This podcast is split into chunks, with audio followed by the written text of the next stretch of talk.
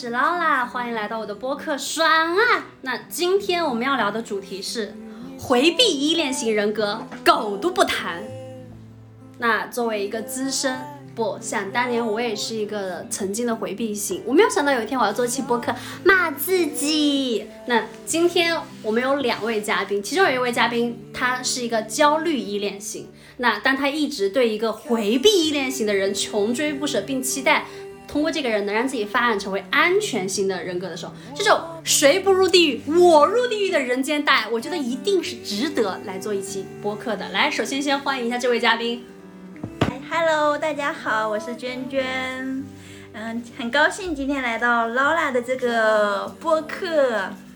来欢迎我们的另外一位嘉宾，这位嘉宾他之前也做过客过我们的播客，如果你还没有听过的话，你可以回头去听小辣椒的那一期。我把我的队友拉黑了，他花了一千块把我加回来。来，欢迎一下小辣椒。Hello，大家好，我是小辣椒。然后刚刚 Lola 做给我做自我介绍的时候，有种死去的回忆突然攻击我的感觉。大家现在知道跟我做朋友的好处是什么了吧？就是会被实时鞭尸。好，那么让为了让各位听众对我们今天的播客主题有更加切身的体会，让我来先来科普一下什么是回避型依恋。人格主要特征有害怕亲密，比如说你跟我谈恋爱不可以，玩玩行；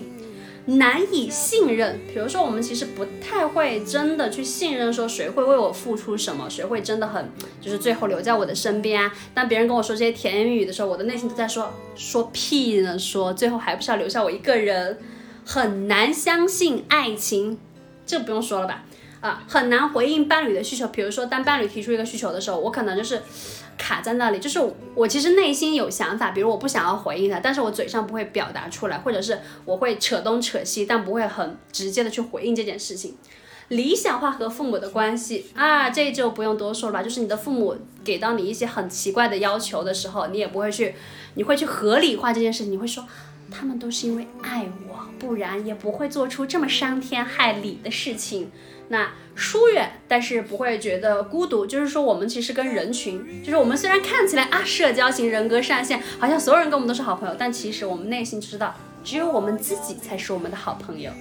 那会让他人感觉到冷漠或者排斥，这不用我多说。小辣椒刚刚在开头的时候就说，我是那种常年一天耍甩八百次脸的女人，对吧？那像这个回避型依恋人格，它的来源是什么呢？心理学家呀，依据人们在亲密关系中所表现出来的焦虑和回避程度的高低，总结出来四种不同的依恋类型，分别是安全型，就是大家所谓的那种，就是那种在有爱的家庭长大，为人也非常的乐观自信，然后。不管发生什么事情，他都是会往那种非常积极的方向去想，然后他也不担心别人会离开，也不担心别人会逃避，然后当别人就是回应的模棱两可的时候，他也是非常有空间给到人家。那像这样的人群是这样非常少数的。那下一个痴迷型，还有一个恐惧型跟回避型。那这后面的几种类型，它多多少少啊，都是因为我们童年的时期没有得到过养育者很好的照顾，然后就有可能形成一些没有那么安全的依恋风格的倾向，然后他就有可能会焦虑啊，或者回避。焦虑的意思就是说，常常很多事情的时候，就是会说啊，我到底要怎么办？然后就是会一直纠结，一直纠结，很难去在这个当中去选择。那回避型。好，那接下来就到了我们的今天的吃瓜时间了。是，这时候我先来吧。就是刚刚说的那个什么回避依恋人格人格的时候，我我就对号入座了一下，我自己是不是呢？然后发现好像我不是，然后又保留一下那个空间，然后想到我好像蛮安全依恋型的，然后想了一下，我的安全型依恋是因为我恋爱脑啊。双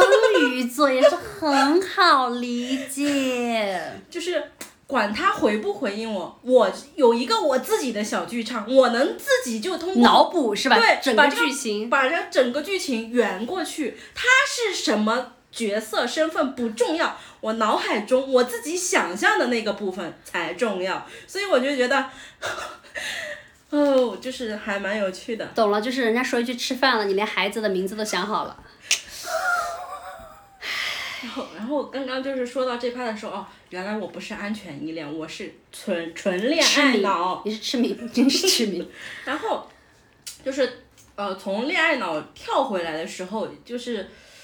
这几年也有在完成自我的那些个人嗯成长嘛，就会发现哎，有看到自己从一个。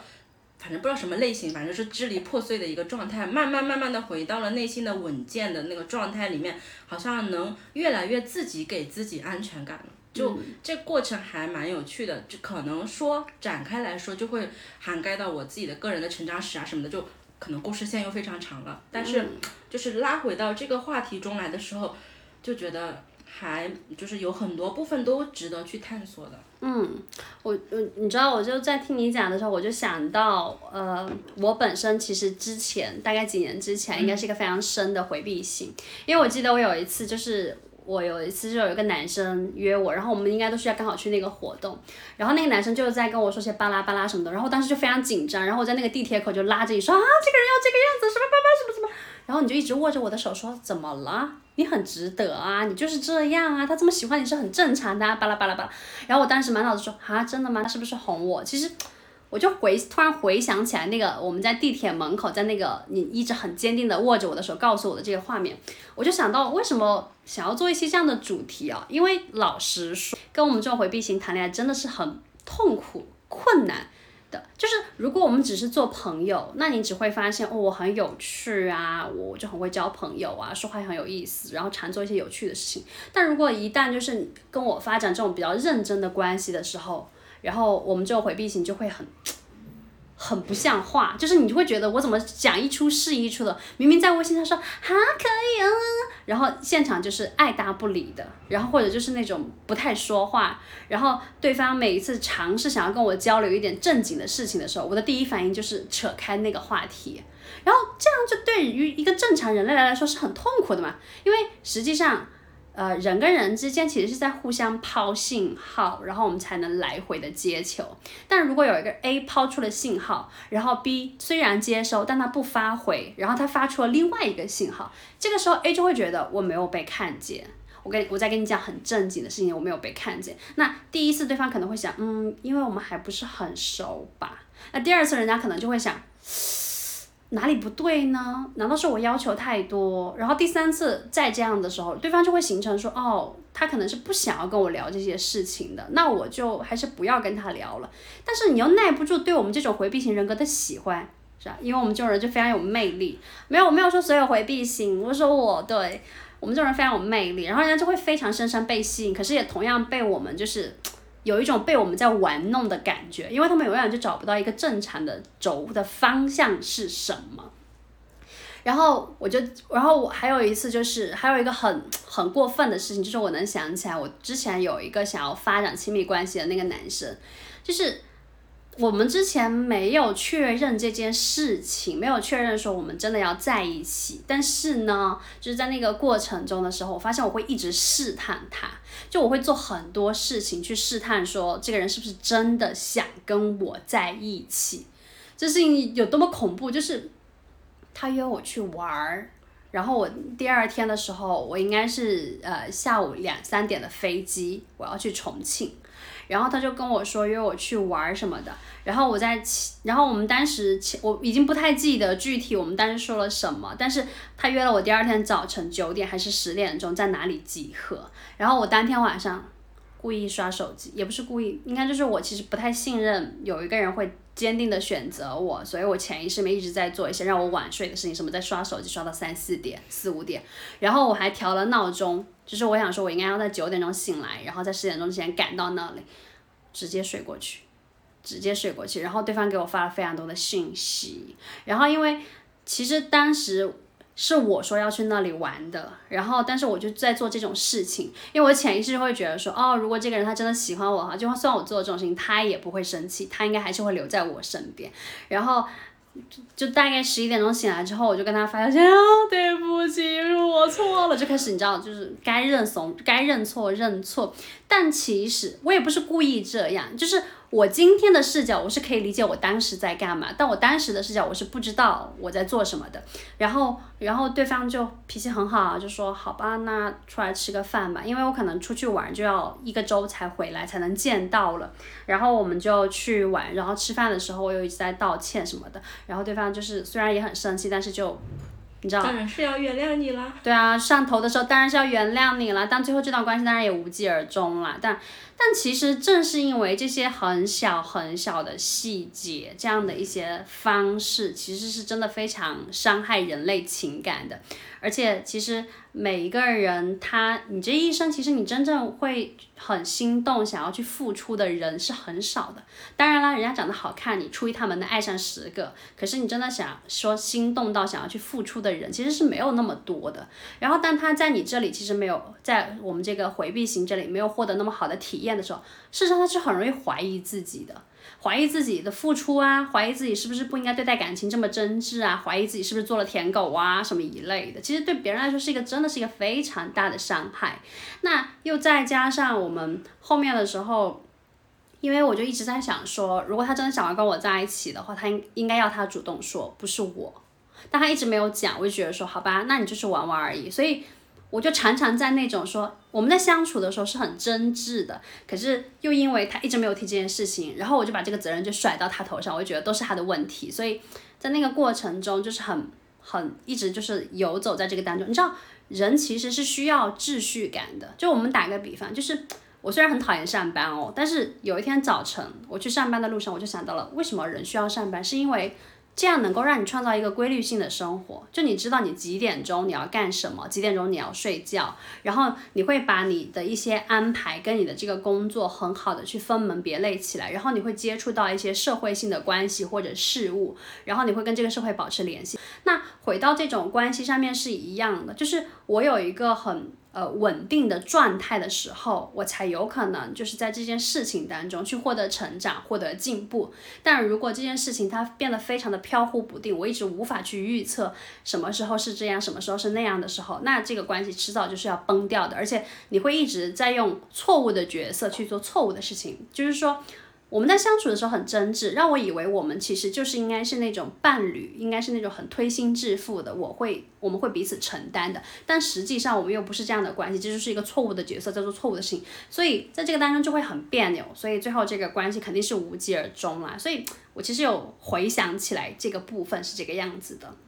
呃，我我听下来的感受就是。可能曾经的那个自己没有做到表里如一，就是就是表里如一这个词，我想的跟我落实到这个关系中真正的那个行为，它不是一致性的，就是因为那种落差，可能自己都不知道，因为是无意识的操作嘛。然后通过你的分享之后，我就想到我自己两个点，可能我是跟你相反的，我是那种会付额外更多付出型的人，比如说对方给我一个甜头，我就会抓着这个甜头，哎，就是他好像对我感兴趣，然后我就我就会。就像孔雀开屏一样，去全方位展示我自己，然后把嗯我的很多很多东西就那种塞塞给对方，或者是就是相当于也有一点自恋在里面，就就各种展示我自己，去想说用我的这些呃优点啊或者什么东西去吸引对方，但其实对方的那个点就他可能只要一个点就行了，他就是可能他对我的那种感觉是可能只是说呃做朋友先认识先了解怎么样，那我就会给我自己加戏，我觉得真的他是不是对我有好感，或者是说其实。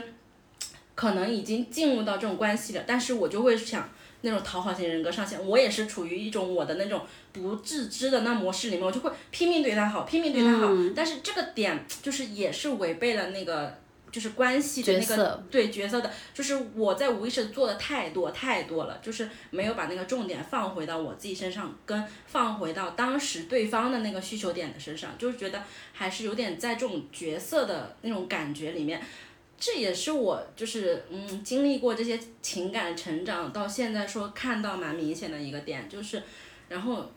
我我我我在想，那我是安全型依恋吗？好像就是也不是，就是那种，都都不是不都处在一种不平衡的状态里面，就是像你的不表里表里就是。如一做不到嘛？那我这种就是太多太多了，也也不是一个平衡的办法。对对对，其实这个当中，除了刚刚讲到那个错误的角色，还有一个是关于清晰度的问题，就是我们对于这段关系这个人，我们一直在脑补，在通过想象，其实我们爱的不是对方，是爱的想象中的对方，对，或者某种程度上来说，我们爱的是那个想象中的自己。就是如果有一个人他是这个样子，我就会很怎样怎样。所以这个当中其实没有那个清晰，意思是。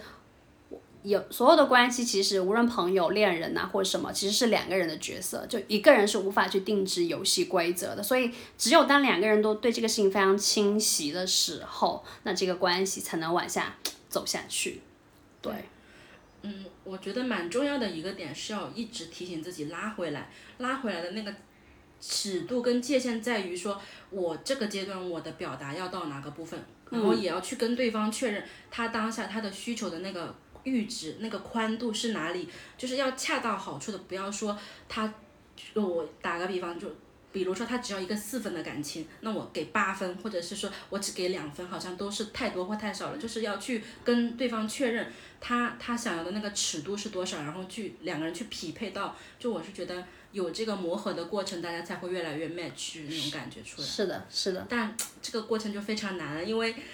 就是。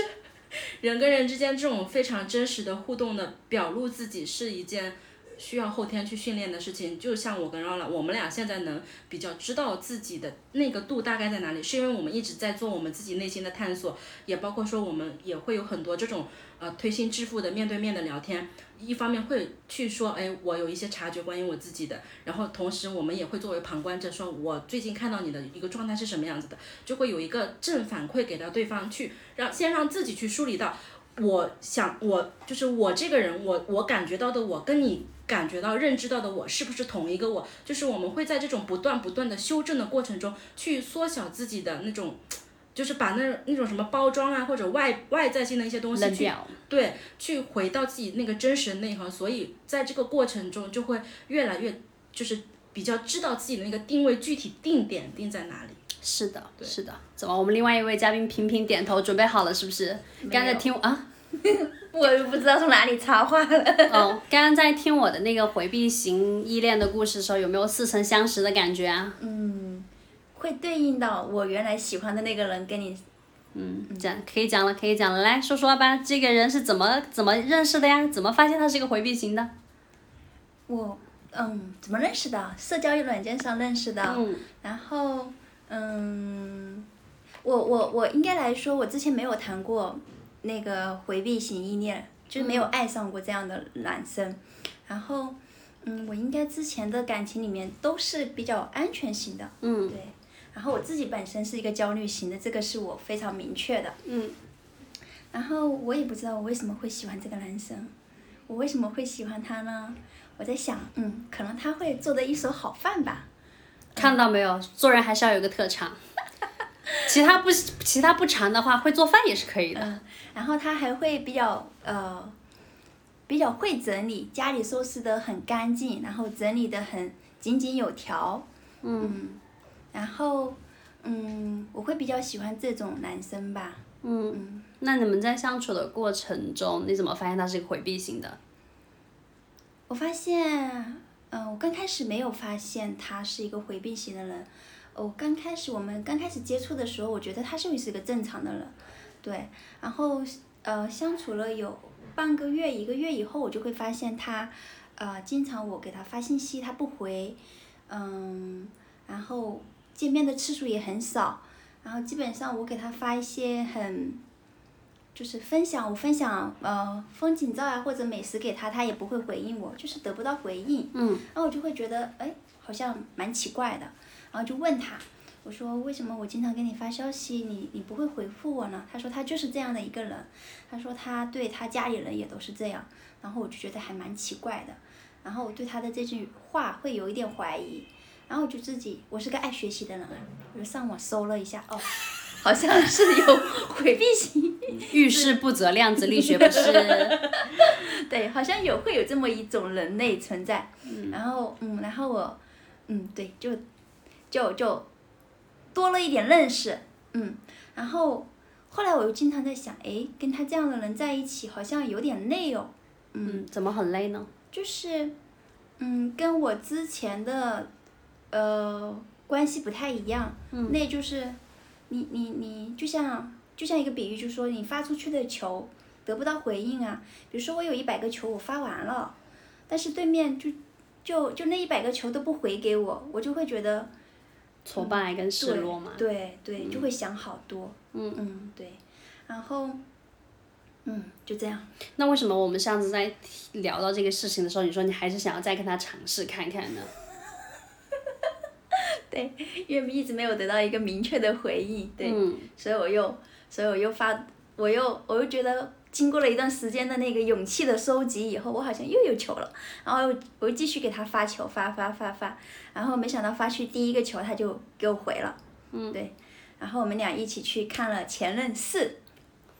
什么好人家一起去看《前任四》啊？对。然后我们去一起看《前任四》，然后看完电影的时候，我们俩就是在呃电影院楼下有聊，我就问他这段时间过得怎么样，然后我就会发现他好像哎，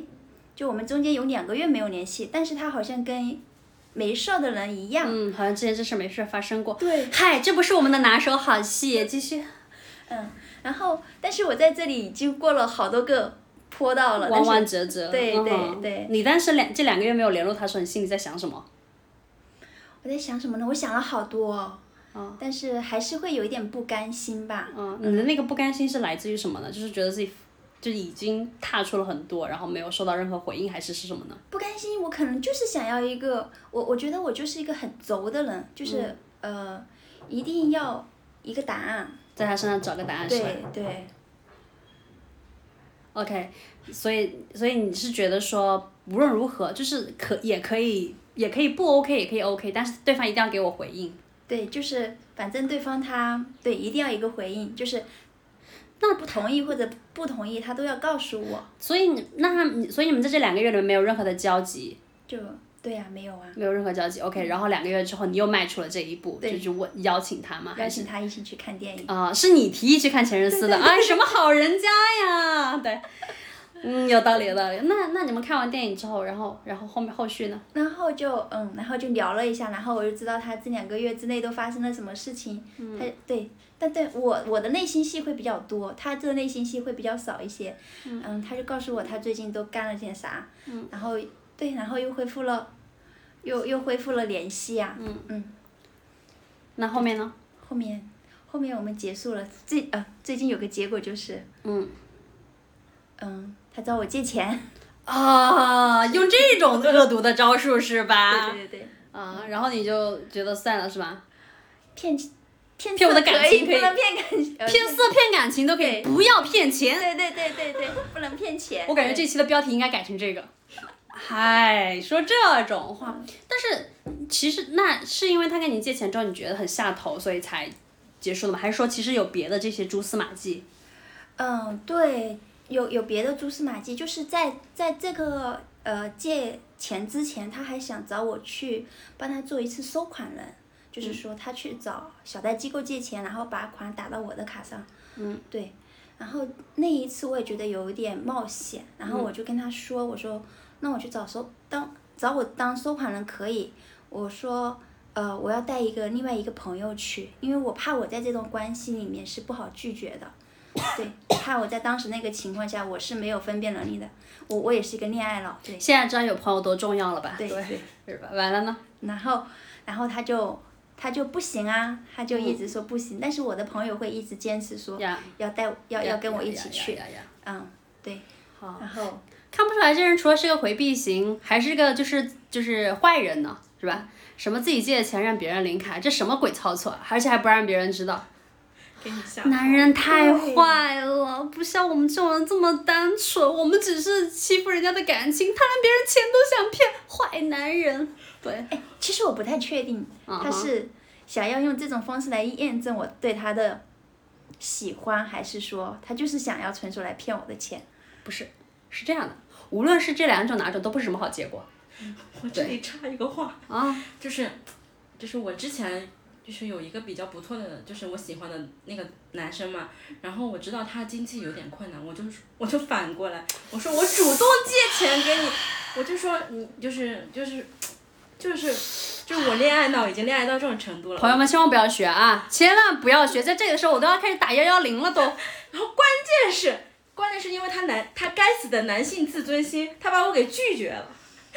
好，这个钱没有被骗的，对，被骗走然后。想借钱，想往外掏钱都掏不出去，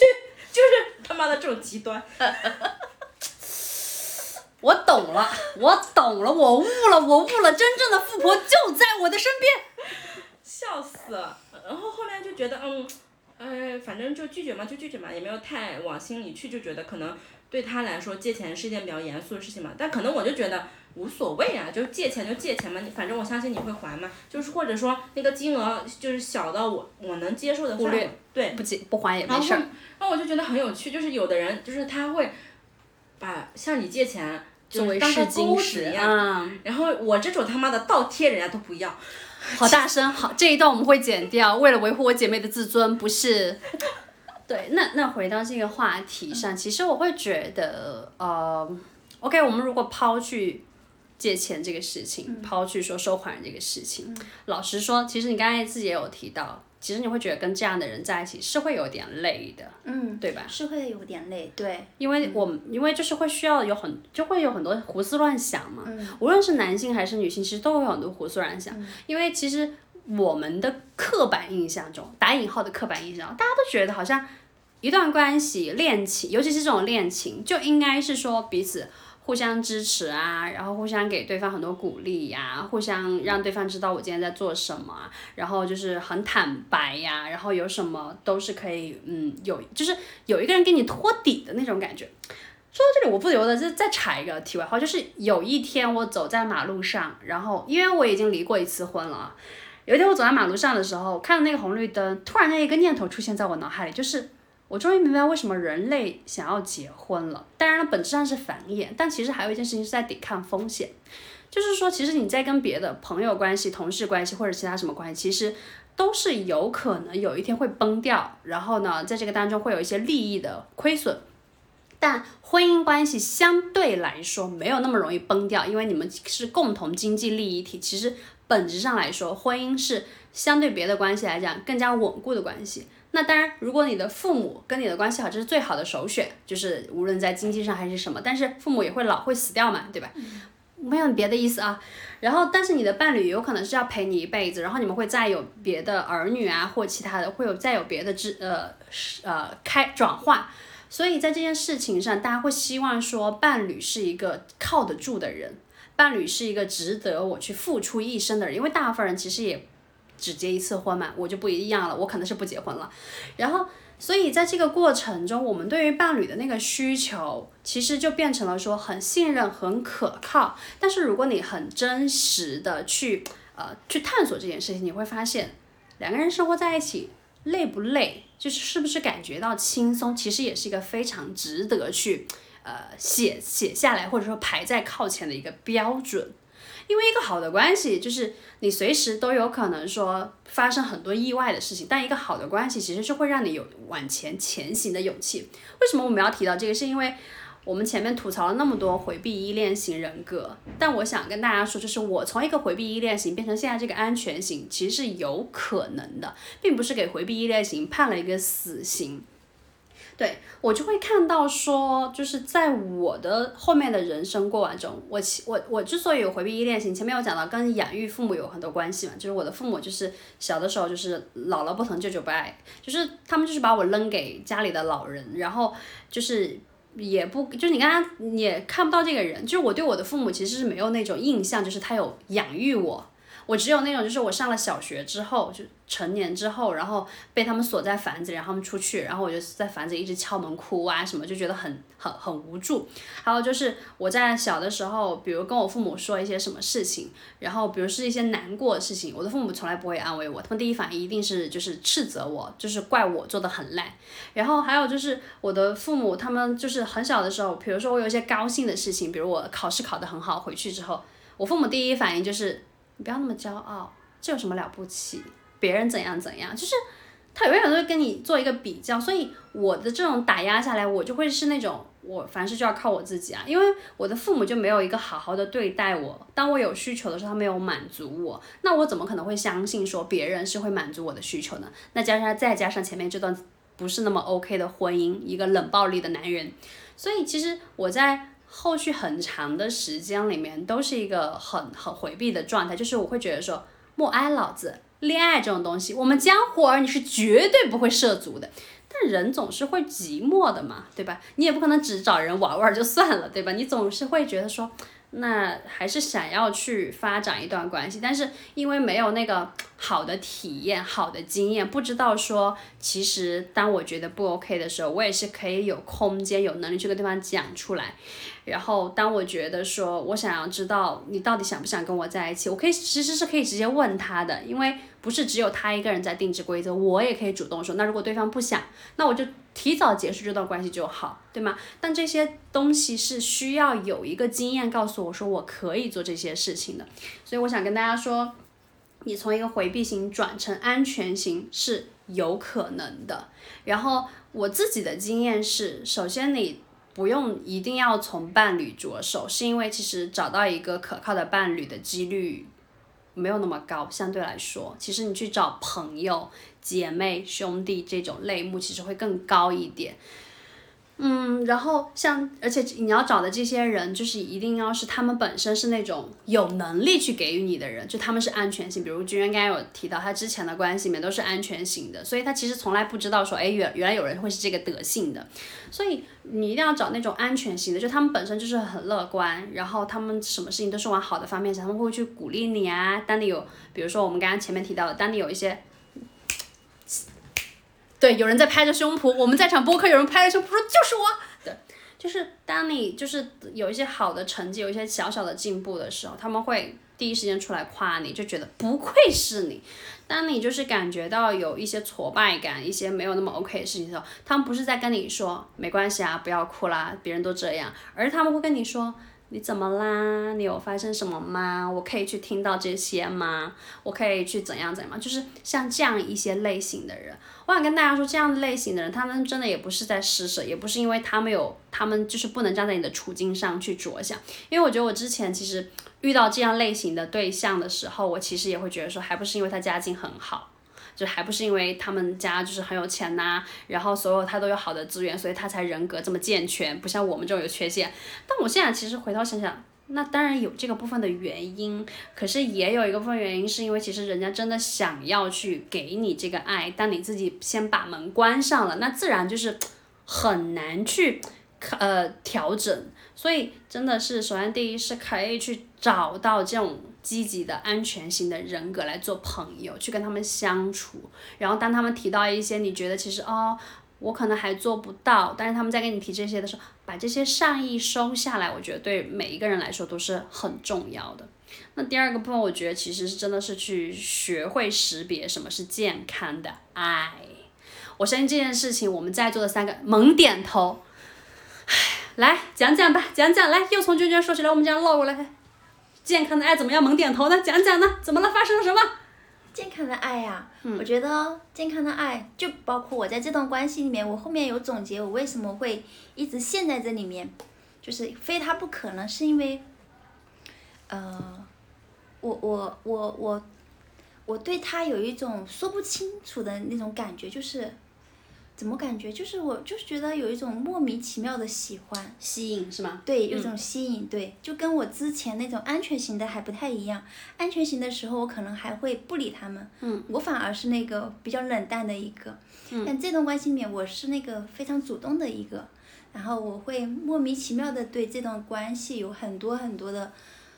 贪嗔痴念，就有很多幻想。就像我们刚才说到的，可能就吃了一顿饭，我已经把孩子都想好了，还双鱼座是吧？也是双鱼座是吧？啊，双子座。哎，我是双子。哎，怎么这样？然后，对我就会想很多，然后，嗯，嗯，后面我就后我我每一次在他不不回应我的时候，我就会在问我自己，哦，我我到底，呃，我的我我会问自己，嗯，我我想要他回应我，嗯，我到底是想要陪伴呀，还是想要？嗯，被看见呀，还是需要这种分享啊，互相之间的分享。嗯，我会去问我自己这些需求，哦，是他只有他可以给到我吗？还是说我旁边的朋友也可以给到我？我觉得这个过程也是在一个自我探索的过程吧，跟我在嗯前面的关系里面不一样的一个过程，对，嗯所以我会更想要陷入进去。嗯嗯，对。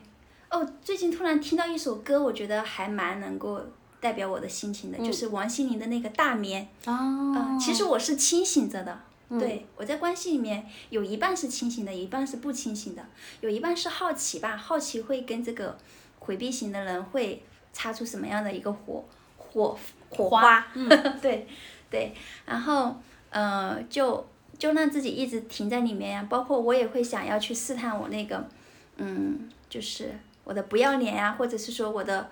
呃，我一直给他扔球，我能扔到什么样的一个境界呀？我就想不断去去试一下，试探自己的底线试。探对试探自己的底线，嗯他人又成了我的实验对象 program。嗯，当我没有勇气的时候，我就停一停；当我有勇气的时候，我又去发一个球，对，就就是这样累积累积累积，然后就直到有一天他给我借钱这件事情，就顿时我就清醒了。下头了，下头了，下头男。嗯，对哦，刚刚说呃怎样对健康的爱，呃健康健康的爱，对对，健康的爱，我觉得就是应该会，我觉得我下一段应该遇到那个回避型的人，应该会更知道，比这一段会更知道怎样去对待自己了吧。健康的爱就是要知道，呃，我我呃，就是知道自己要被以怎样的方式对待，然后清楚清清晰明确的告诉对方，嗯对，看对方能不能，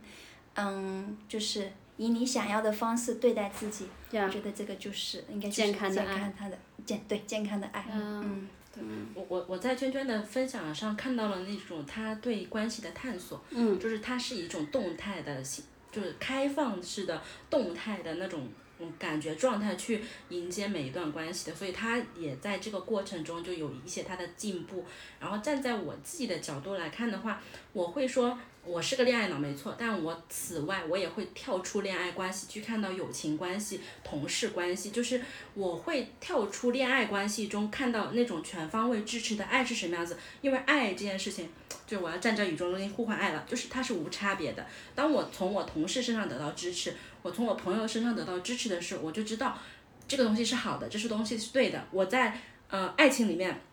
它也应该成为成为应该具备的那个部分。如果爱情里没有，那我就去审视这个爱情它对不对。就是嗯，本质上它的那个底底层逻辑是相通的。那我就会说，呃，我要尽量的去跳出来，跳出来，跳出我的恋爱脑，去从我的生活中的方方面面去得到更多的支持。然后还有一个说，嗯，就是那种完全的安全依恋型的人太少了。这个就是说，的，就相当于人家是一个百分之百完整的圆，那大家身上可能都会。磕磕碰碰有一些缺失的部分，我的感觉状态来说是，呃，我去看到我的那个朋友，他可能嗯有缺失的部分，但他有完整的部分。当他把他的完整的面向对对着我的时候，有给到我支持，有给到我力量，我就会觉得嗯好像也蛮好的。就是说我不一定说去给对方一个定义，说他就是一个完美依恋型的人，只是说我在他身上感受到了这部分的爱跟支持的时候，我我知道我从。他这里可以得得到这个部分，我可以学习过来，以这样的方式去支持我另外的朋友。就是我是觉得我是比较幸运的，是在一个生态良好的这个圈子里的。就我从这个朋友身上学习到一些比较比较好的品质，我去继承过来，然后我又去把它发扬光大，去推行给我另外一个朋友，就是给我在我朋友脆弱的时候，我去给他支持，然后在我脆弱的时候，我从我这个朋友得到了这样的支持，我就知道这些东西都是好东西，我就会去内化它。当我呃把我自己当做一个海绵去吸收、去整合这些美好的经验的时候，其实我自己也在变得强大。然后也包括说，我想构建的这个呃圈子，就是我的朋友圈的质量，其实也是在提高的，因为我们都是在正向的给到正反馈、正循环中去呃拓拓展开来。我会觉得这个部分。也让我很 很感动跟很触动的部分，就是包括我们三个人，其实我们都有在持续的自己去成长啊、学习啊，然后始终都保持真诚。我会觉得我们这些沟通，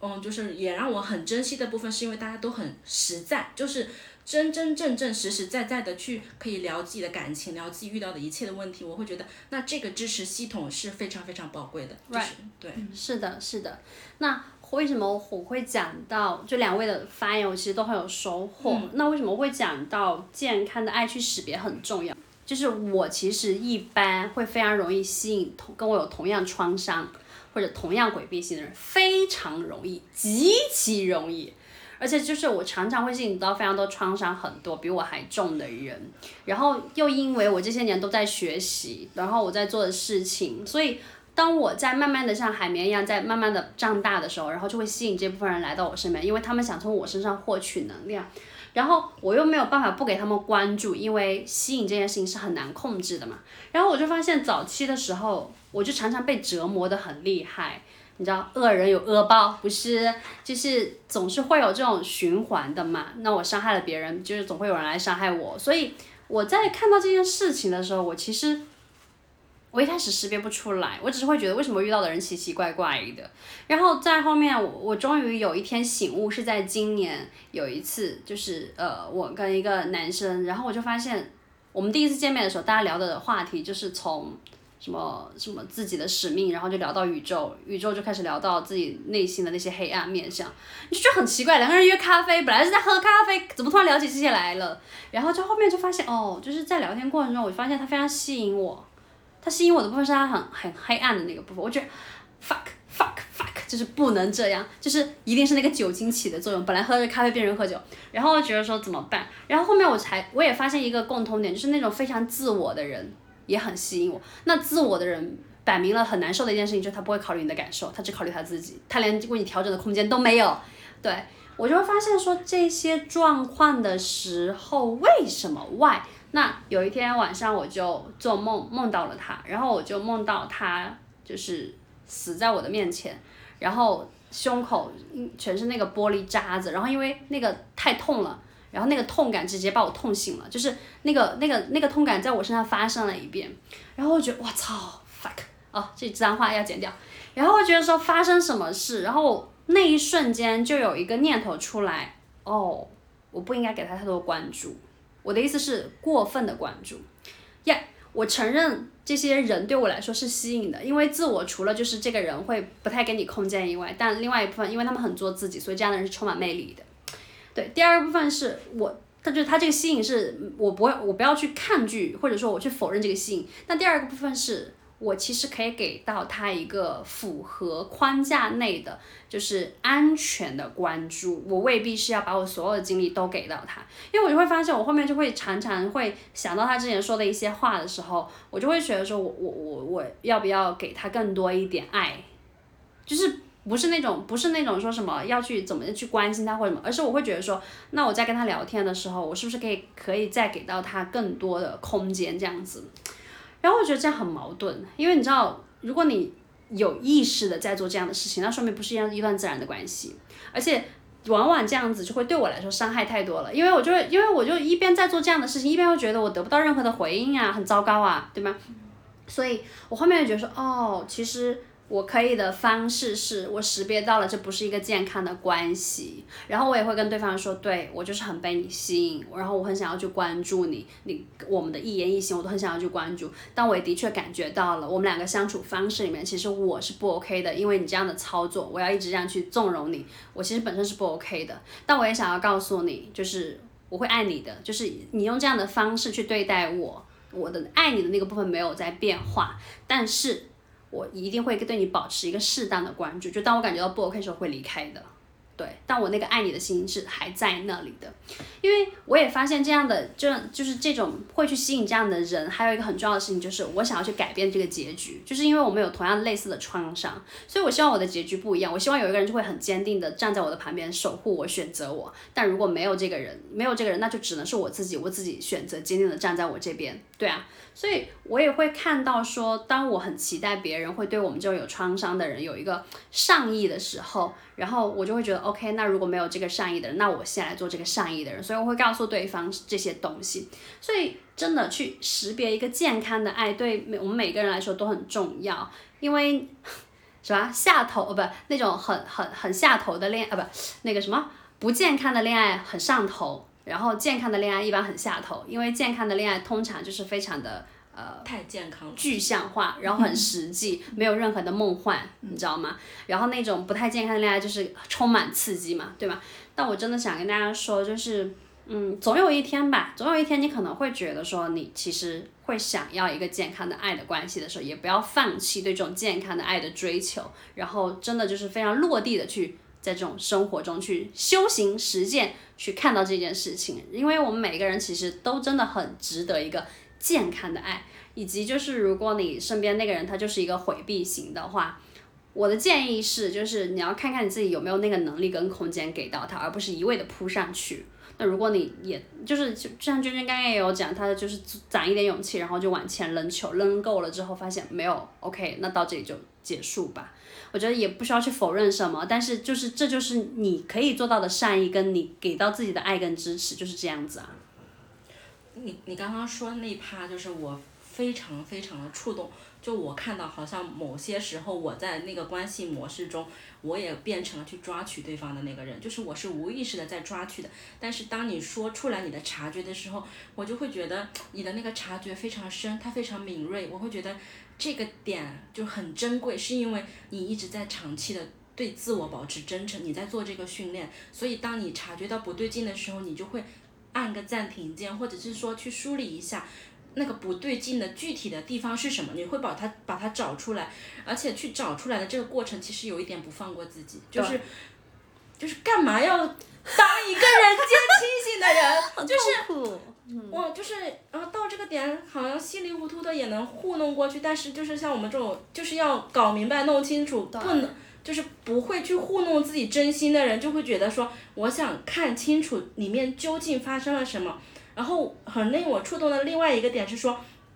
当你梳理出来这一切之后，你还去不仅去说，呃，我给我自己一个答案，你还会去把你的感受很真实的告诉对方，说，哎，我察觉到了那个部分是什么样子。其实不是指责，只是告诉他，我在这个关系中我的一个状态是什么样子。可能我要停一下，我要先回个回回到我自己身上去照顾我自己。就是你。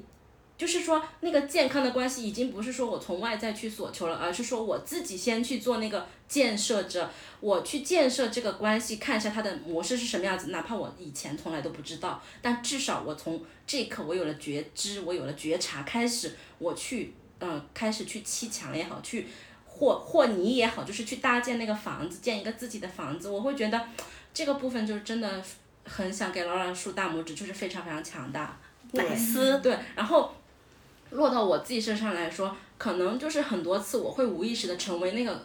就是说去对方那里抓取那个能量状态的人，因为我知道，就是对方能接住我，或者是说对方身上有一些什么东西，我会无意识的去扑过去，因为我知道那里有我的甜头。那我在自我的成长过程中也是在保持这个敏锐度。这个部分就是说，要一直一直回归到自己的内在，以自己为中心。说，我我做这件事情，我的意图是什么？我的出发点是什么？我是说，我是满足我自己的虚荣心，满足我的小我，满足我的什么恋爱幻想，还是什么东西？还是说我真真正正的是有看见你的那个本质，你的那个存在？我做出这做出的这些行为，其实是为你好的。就是说，也要去平衡那个尺度。就是说，爱具体是什么？到底是为了什么？就是这是爱吗？就是还是说一些，就是那种面具性的东西或者什么东西？就是它有很多包装形式，就是要一次又一次的去回到自己内心去审视自己。我觉得这个过程对我来说，对我们每个人来说都非常非常珍贵，是因为就是因为这种向内的察觉跟成长，才是支撑着我们一直走到今天，然后成为一个越来越健全人格的样子的那个形式。Right，对。是的，是的，这个总结特别好，这总结特别好。然后不得，你有要补充的？对对，我也想说一下，就是就刚刚你们两个人讲的，然后我就在想，哎，我就又回到我我自己这个呃这个事情上来讲，就是嗯，我这一次结束这一段关系，好像也没有那么那么难过了。嗯。嗯，之前如果结束一段关系，肯定会非常难过，因为是从一个被爱的那个角色里面出来嘛，会觉会会会。呃，会去想对方为什么要这样对我，呃，对方会会想很多关于对方的一些事情，会去猜他是怎么，为什么会有这么个行为，或者去猜他的动机。那我这一次，嗯，没有那么多，就是，呃，结束了，就自己要把它画上句号的时候，我是在想，嗯，我我我已经知道从他那里得不到我想要的答案，然后我可能已经我已经知道答案了，包括我是。自己一直在主动嘛，这段关系里面，然后我是那个主动者，就像娜娜刚刚说的是那个建设者，是那个创造者，对，就是我已经付出了很多前期，包括你说我爱他吗？我是爱他的。他他不喜欢我，他想要跟我保持距离，或者是说他想要空间，我都是支持他的。对我想要跟他在一起是我想的，并不是说他想的。对我想对这段关系负责，包括我想要去给到他空间，我想要给到他的爱，包括如果他说更多关于他为什么要钱的事情，我可能也会给到他一些钱。对，但是他不讲呀。对，但但是这是后话了。对，嗯。但是如果说到钱的话，我觉得这是一个是有边界的。我觉得他向我借钱这个事情打，就是有点冒犯到我，像是打破了我的一个边界。呃，我觉得这个对我来说是一种，呃，对我来说是一种试探，或者是说是一种考验吧。我我不喜欢这样的一种感觉。嗯嗯，对，当时当他有这个行为的时候。呃，我有明确告诉他我不喜欢，对。但如果我是一个被爱状态的话，我不可能去告诉他我不喜欢这种感觉的，对。就我也回应你刚刚问我，你说什么是一个健康的爱，对。就首先你要知道你自己想要被什么样的一个方式对待，你的感受是什么，对。当他有这样的一个行为的时候，我我有明确告诉他我不喜欢这样被考验，我不喜欢这样被试探，我不喜欢这样，我告诉他了，然后。当他还想要去争辩或者是，呃，狡辩的时候，对我之前的我肯定会被他的逻辑给带走，但这一次我没有，我就是告诉他，我想我不舒服了，我要结束了，嗯，对，你也别说太多了，你的狡辩对我来说没有用了，我再也不会看到你那些狡辩了。那我之前我，我我回顾一下，我之前很容易被别人的那个逻辑或者被别人的思维带带跑偏的，对。我会在他的那个逻辑里面去验证，去去自证，会很累。但这一次我没有，对我觉得这一次是也算是一个进步吧。嗯，我觉得刚娟那个发言其实侧面就是有在讲一个点，如何识别不健康的爱，就是，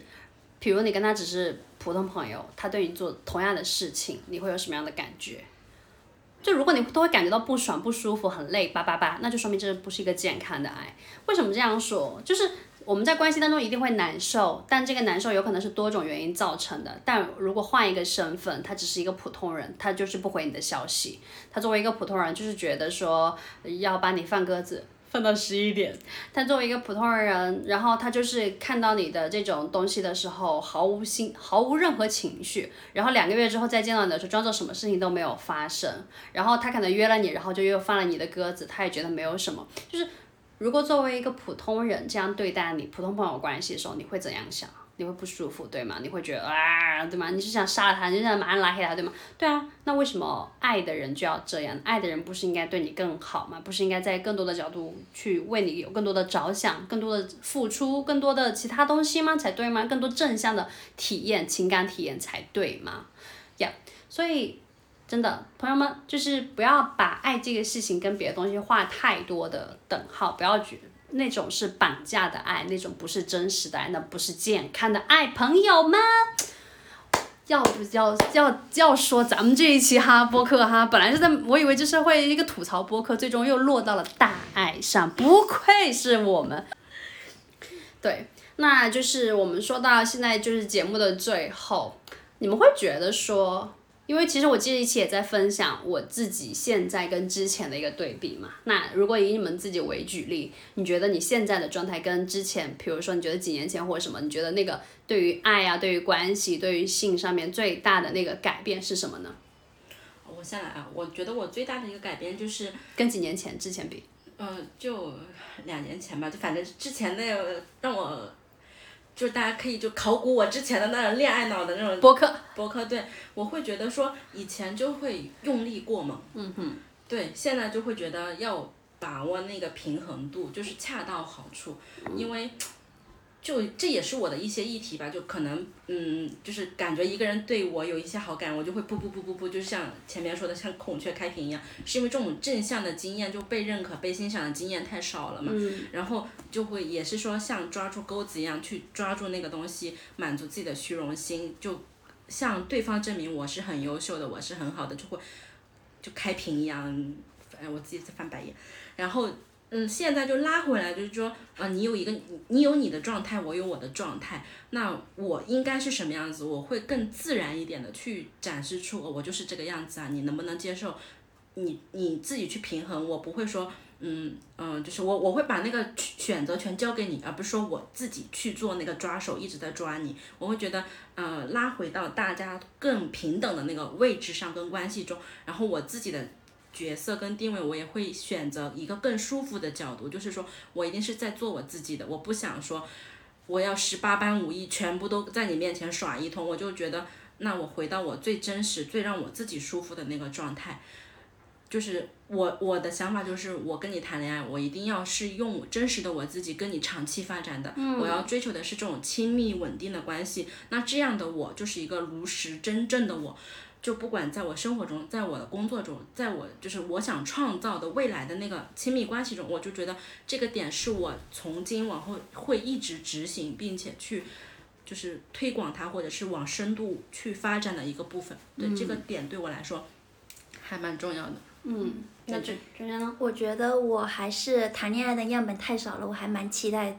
多体验几段不一样的恋爱的。嗯嗯。那你觉得跟你之前的某个阶段相比，现在的你的一些对于爱情关系上最大的变化是什么呢？嗯，就比如说之前打个很很很日常的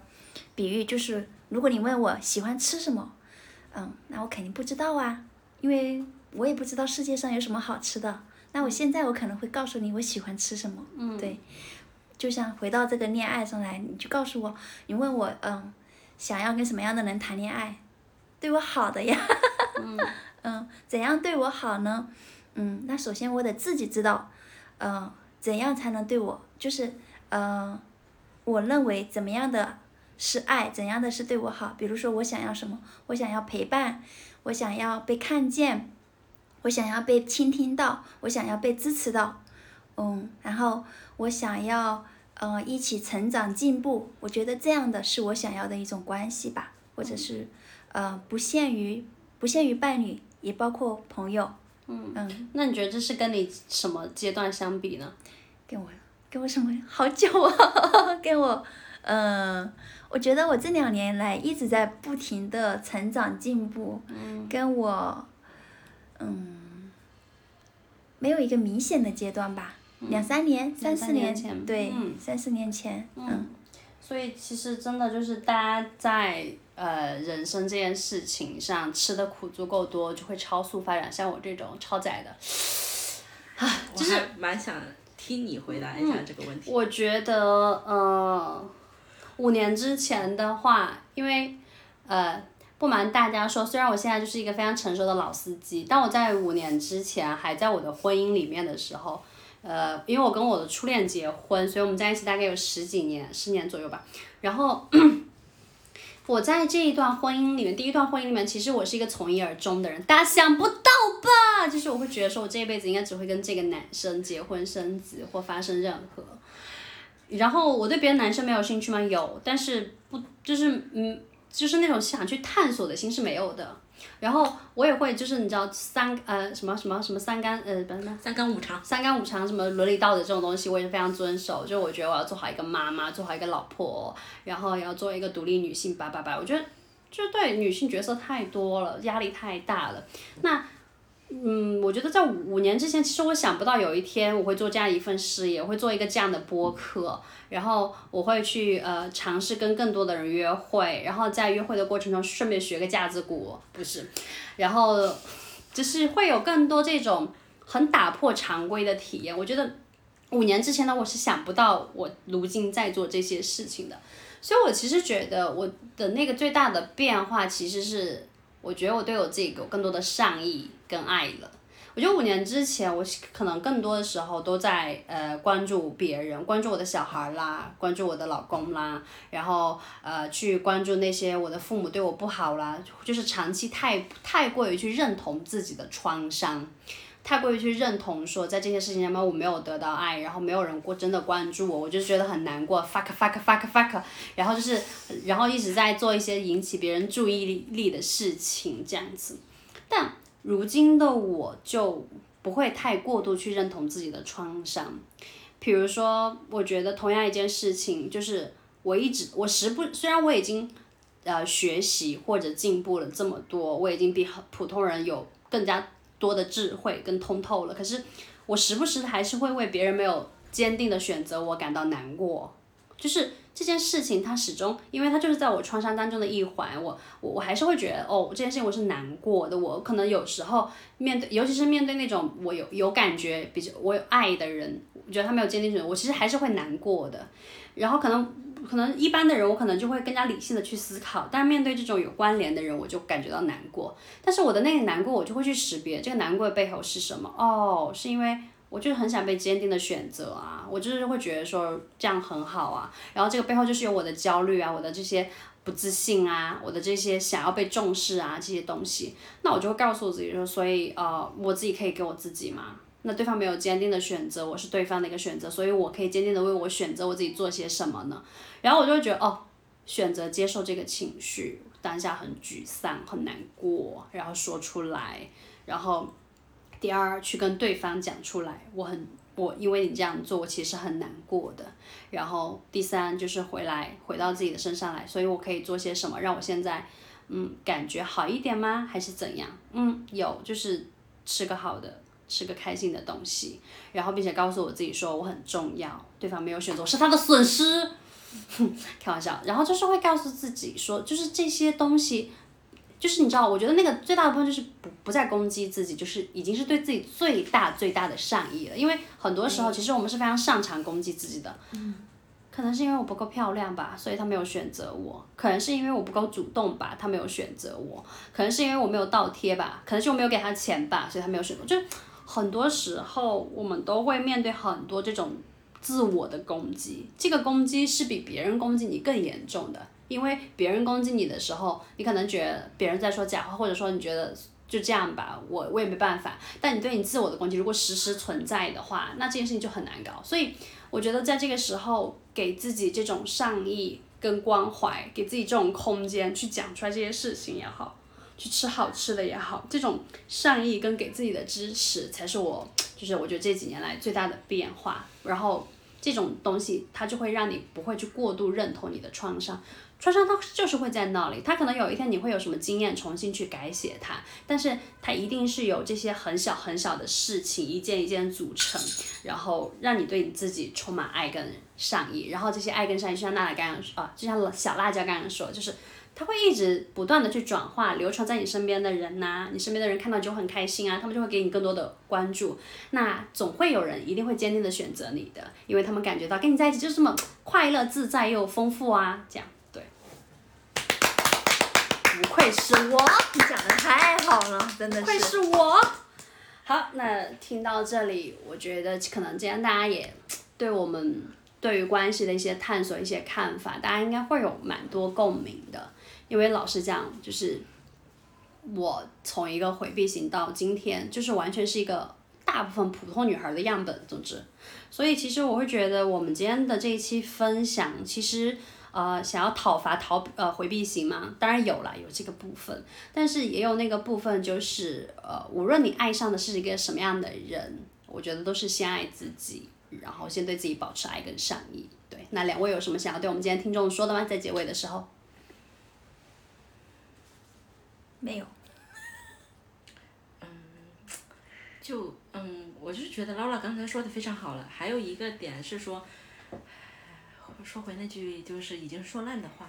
智者不入爱河，然后建设美丽中国。